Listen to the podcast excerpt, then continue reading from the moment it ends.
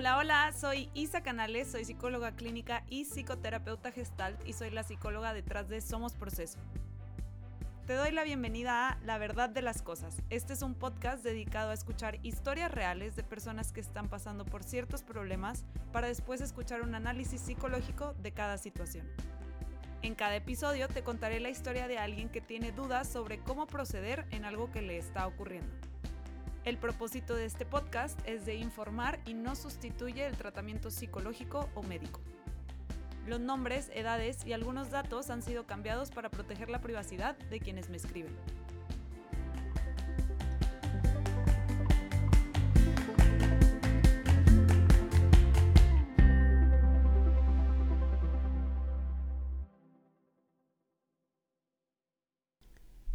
El día de hoy vamos a platicar sobre la historia de Karina. Karina no sabe cómo perdonar a su novio, su novio hizo algo sin querer y ella no sabe cómo dejarlo ir, entonces vamos a escuchar el caso de Karina y su carta dice así.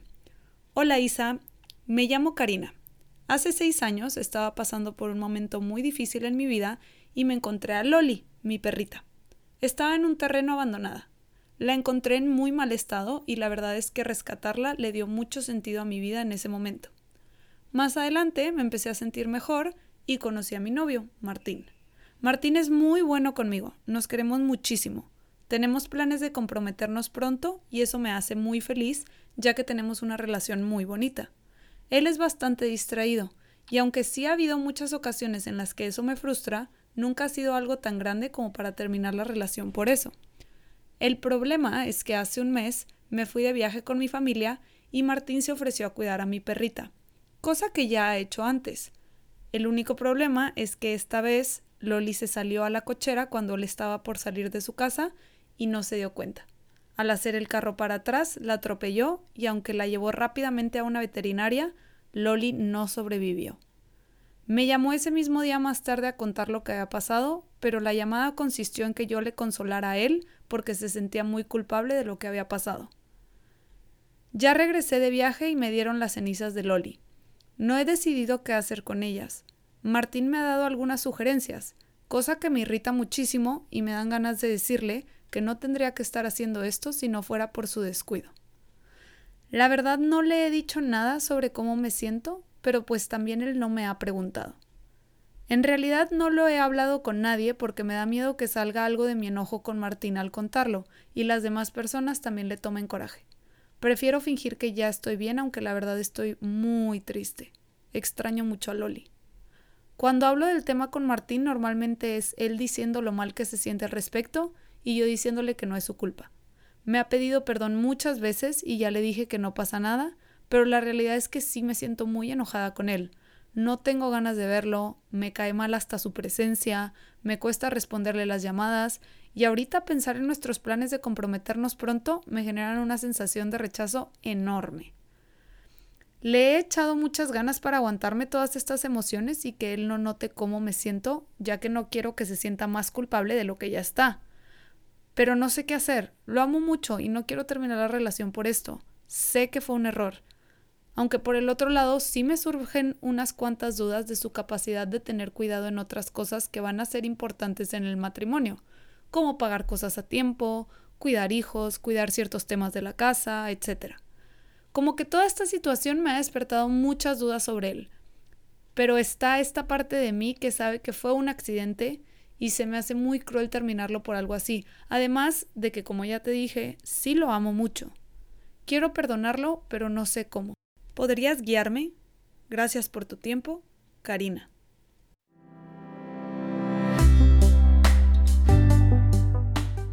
Si te gustaría que tu historia apareciera en este podcast, escríbeme un correo contándomela a la verdad de las cosas somosproceso.mx.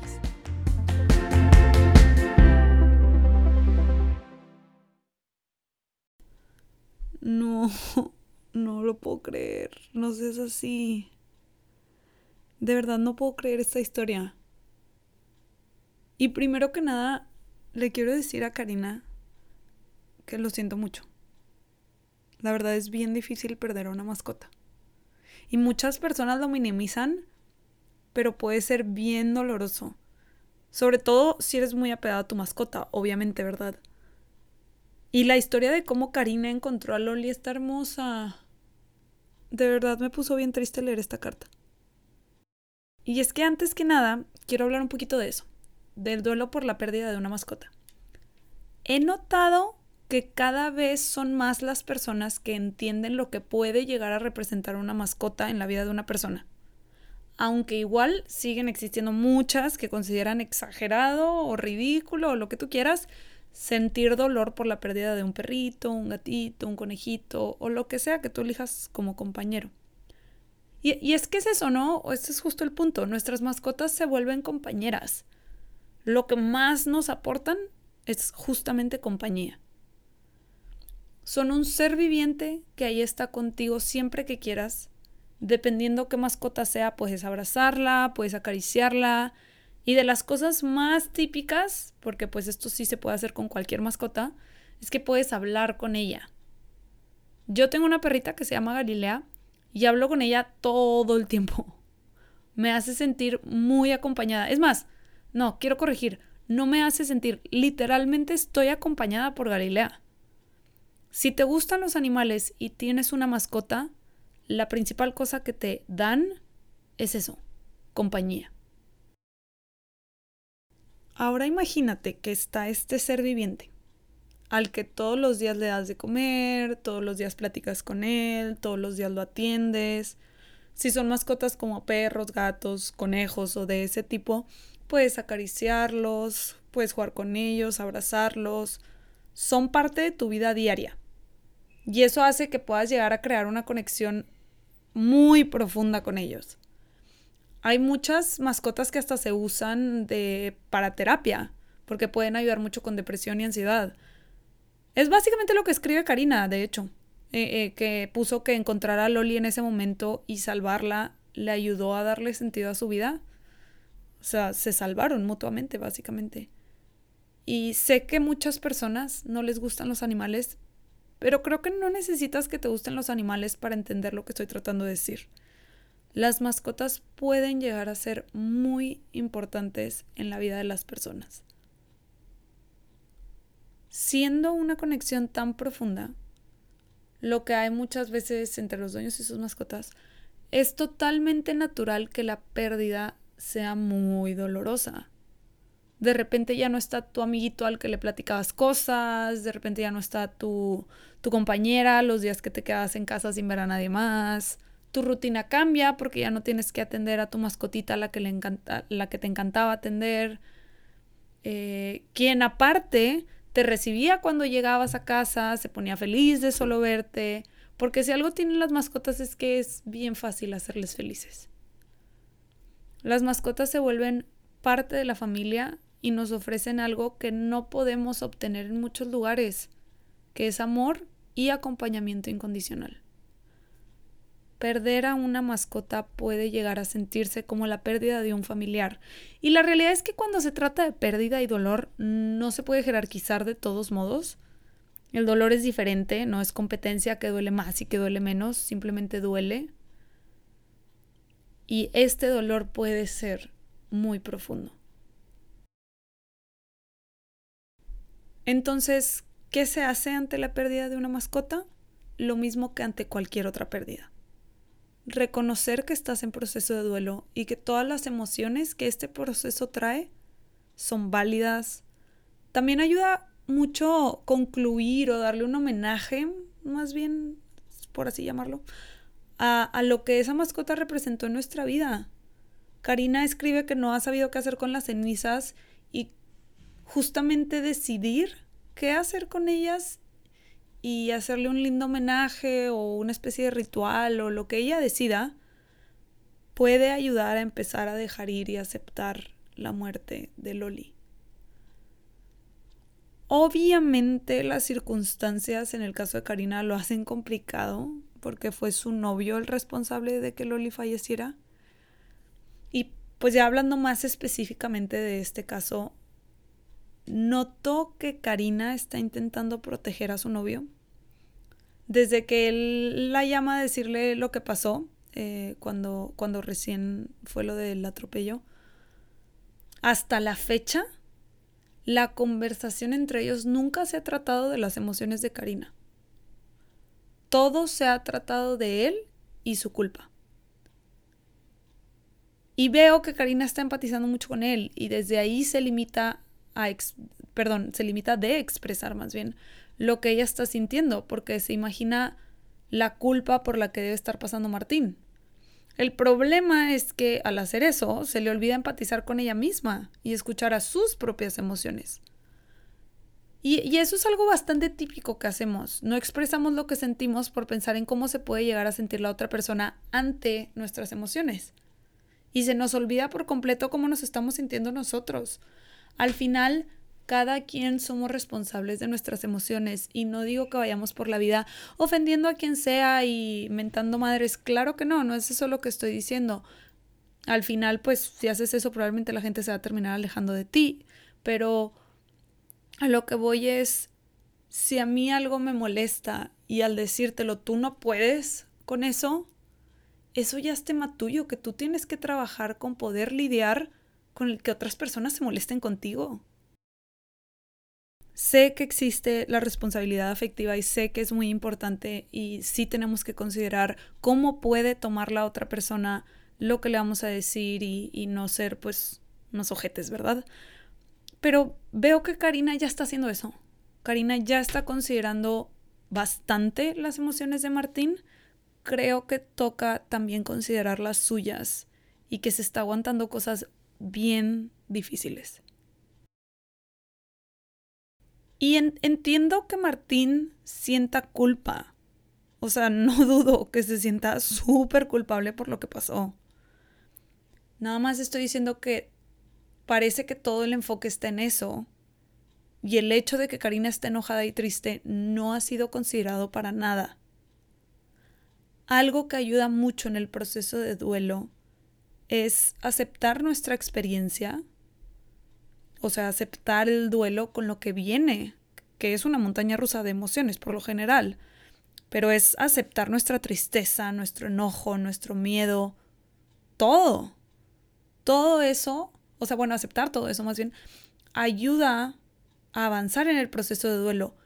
Y una red de apoyo también ayuda mucho en este proceso. O sea, personas que te apoyen, a eso me refiero sobre todo con la pérdida de una mascota, que lo que ofrecen principalmente es compañía, pues ayuda mucho sentirnos acompañados.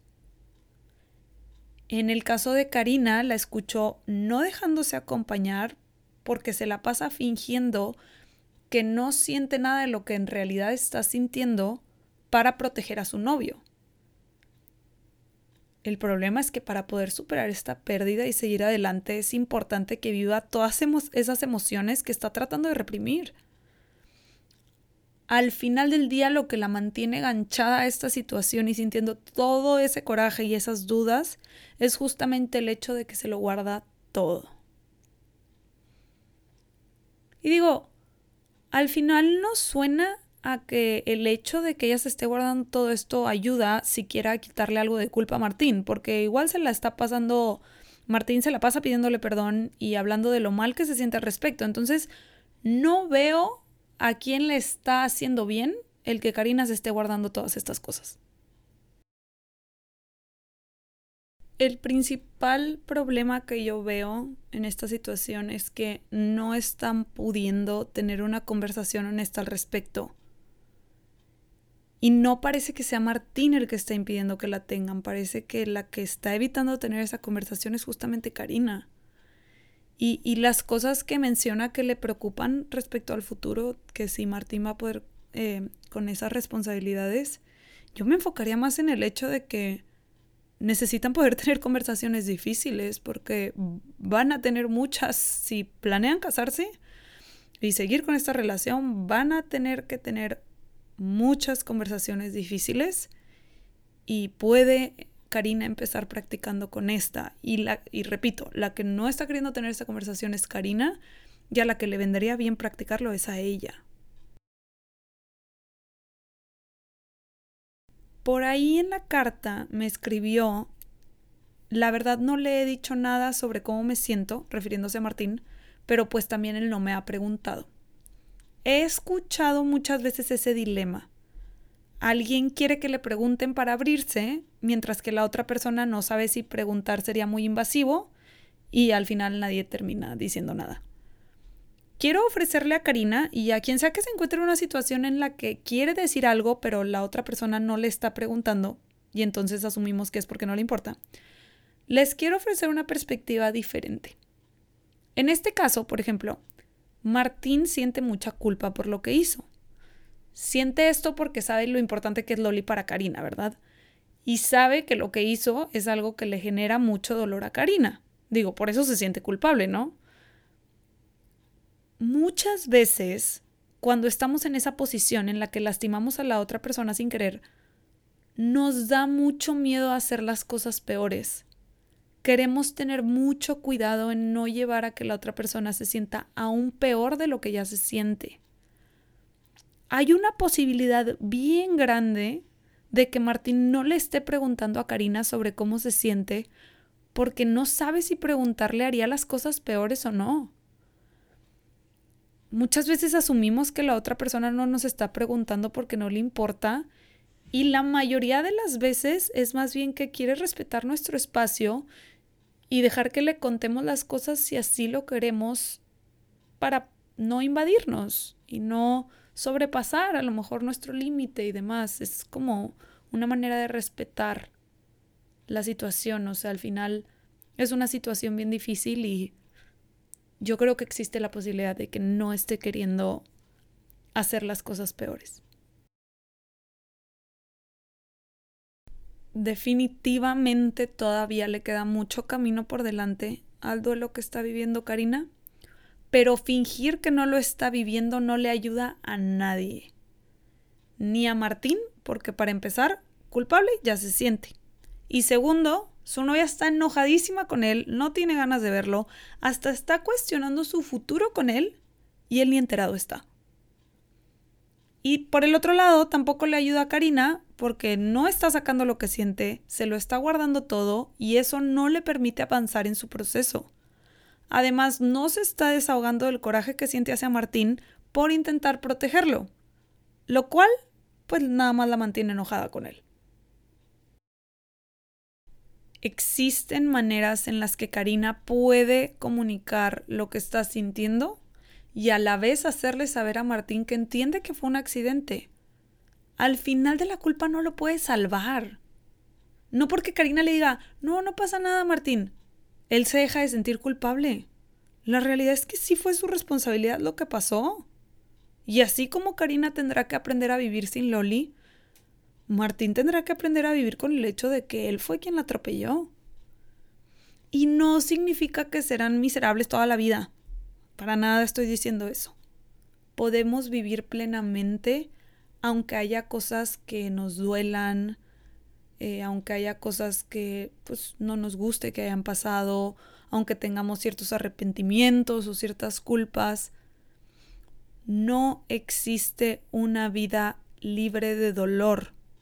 Eso no significa que no puedes vivir plenamente a pesar del dolor.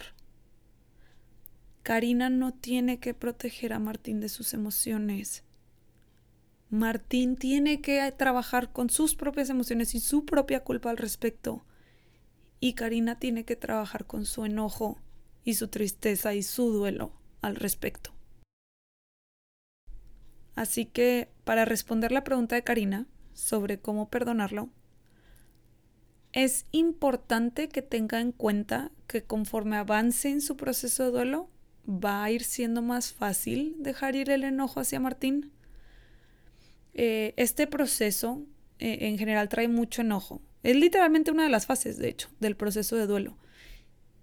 Y si no hay culpable, nuestro enojo normalmente va dirigido hacia la vida o hacia las personas que en ese momento sí están felices o hacia lo que sea. O sea, la verdad el enojo es parte típica del proceso de duelo. En este caso, como si hay un culpable, me suena lógico que su enojo esté dirigido hacia él. Entonces, conforme el duelo vaya pasando, el enojo va a ir disminuyendo. Ahora, una parte importante para su proceso de duelo en específico, bueno, y para el proceso de duelo en general, es aceptar lo que estamos sintiendo. Eso ya se los dije al principio.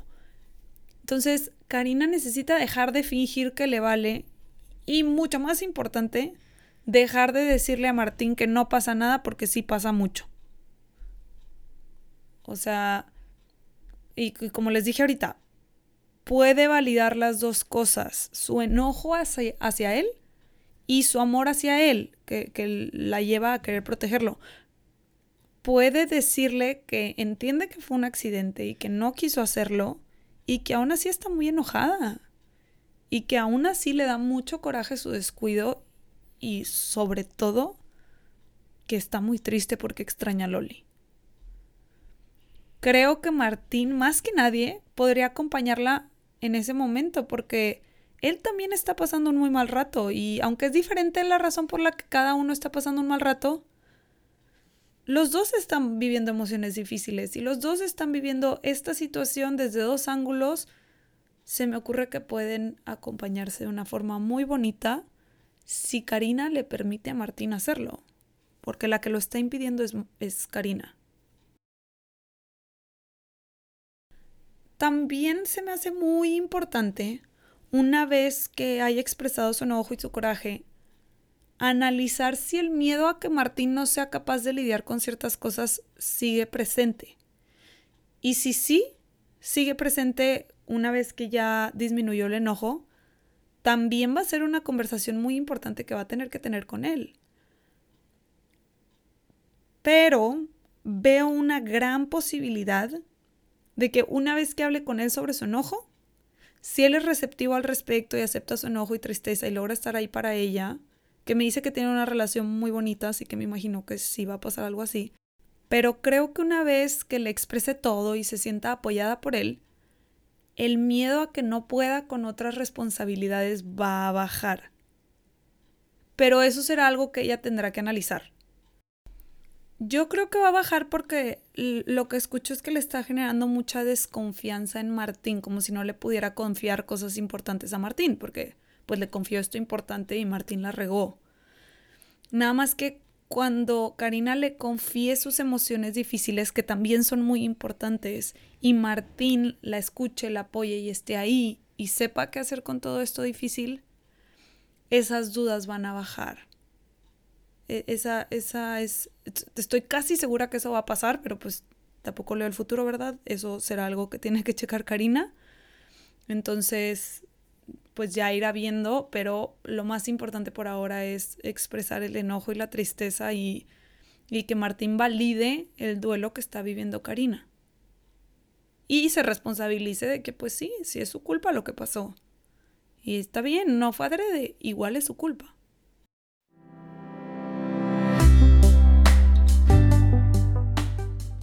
Si te está gustando el podcast, suscríbete para que no te pierdas ningún episodio y te invito a que dejes una calificación para que más personas puedan encontrarlo.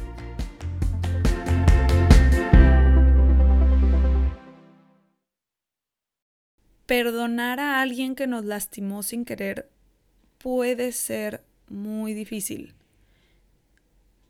Y es muy importante no minimizar lo que sentimos por el hecho de que haya sido sin querer intencional o no intencionalmente, la otra persona nos lastimó. Y nuestras emociones de dolor, enojo y tristeza ante eso son válidas. Aceptar lo que sentimos nos libera. Que Karina deje de fingir y acepte lo que siente la va a liberar y le va a permitir empezar a sanar la pérdida de Loli. Creo que Karina y Martín pueden acompañarse en esto y crecer como pareja y como personas. Espero que Karina logre validar sus emociones y darse cuenta que son tan importantes como la culpa de Martín. El primer paso para soltar es aceptar.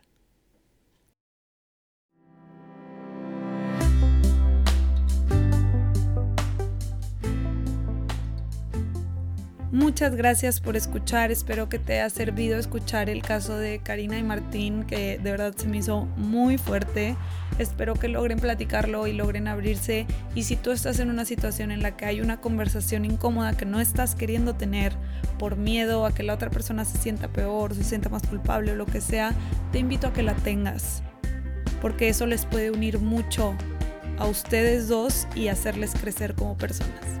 Entonces espero que les haya servido. Muchas gracias por escuchar. Acuérdate que si te gustaría que tu historia apareciera en este podcast, me la puedes enviar a la verdad de las cosas somosproceso.mx y también me puedes encontrar en redes como Somos Proceso en Instagram, TikTok y Facebook. Hasta la próxima.